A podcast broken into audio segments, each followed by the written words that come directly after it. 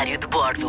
Hoje vamos até Santiago do Chile. Há muito que fazer em Santiago, é uma cidade moderna e charmosa, esta capital do Chile, que impressiona antes até de aterrarmos. A vista do avião em dias bonitos é deslumbrante. A capital chilena é um dos destinos mais desenvolvidos até da América do Sul. Uma cidade grande, uma cidade limpa, com muitas árvores, tem um sistema de metro também eficiente e pontos turísticos variados. Para começar um circuito histórico pela capital chilena, poderá ir primeiro à Plaza de Armas, o coração da cidade, digamos assim.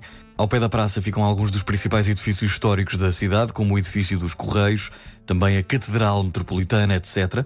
Ainda numa perspectiva mais cultural, o Palácio de la Moneda é um sítio a visitar, o mercado central, eh, onde almocei até na altura quando me trouxeram o prato para a mesa carregado de marisco completamente variado. Fiquei um pouco apreensivo, mas a verdade é que provei e o peixe que vem da costa chilena é maravilhoso.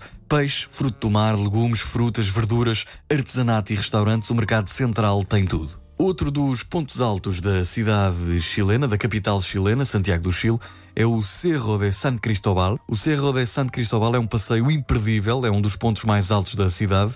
Do topo é possível ver edifícios, admirar a geografia de Santiago e também da Cordilheira dos Andes. A capital chilena está protegida pelas montanhas. No parque onde está o Cerro de San Cristóbal funcionam piscinas públicas e até um jardim zoológico.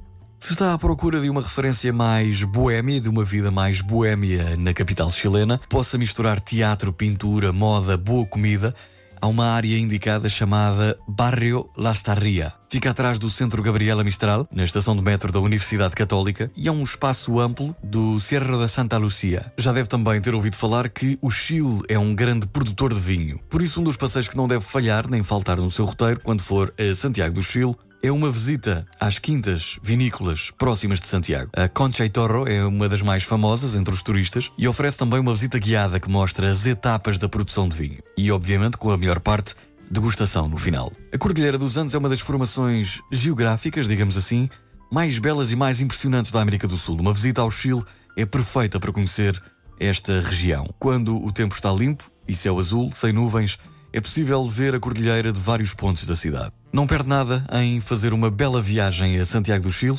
antes pelo contrário, só tem a ganhar. Diário de Bordo.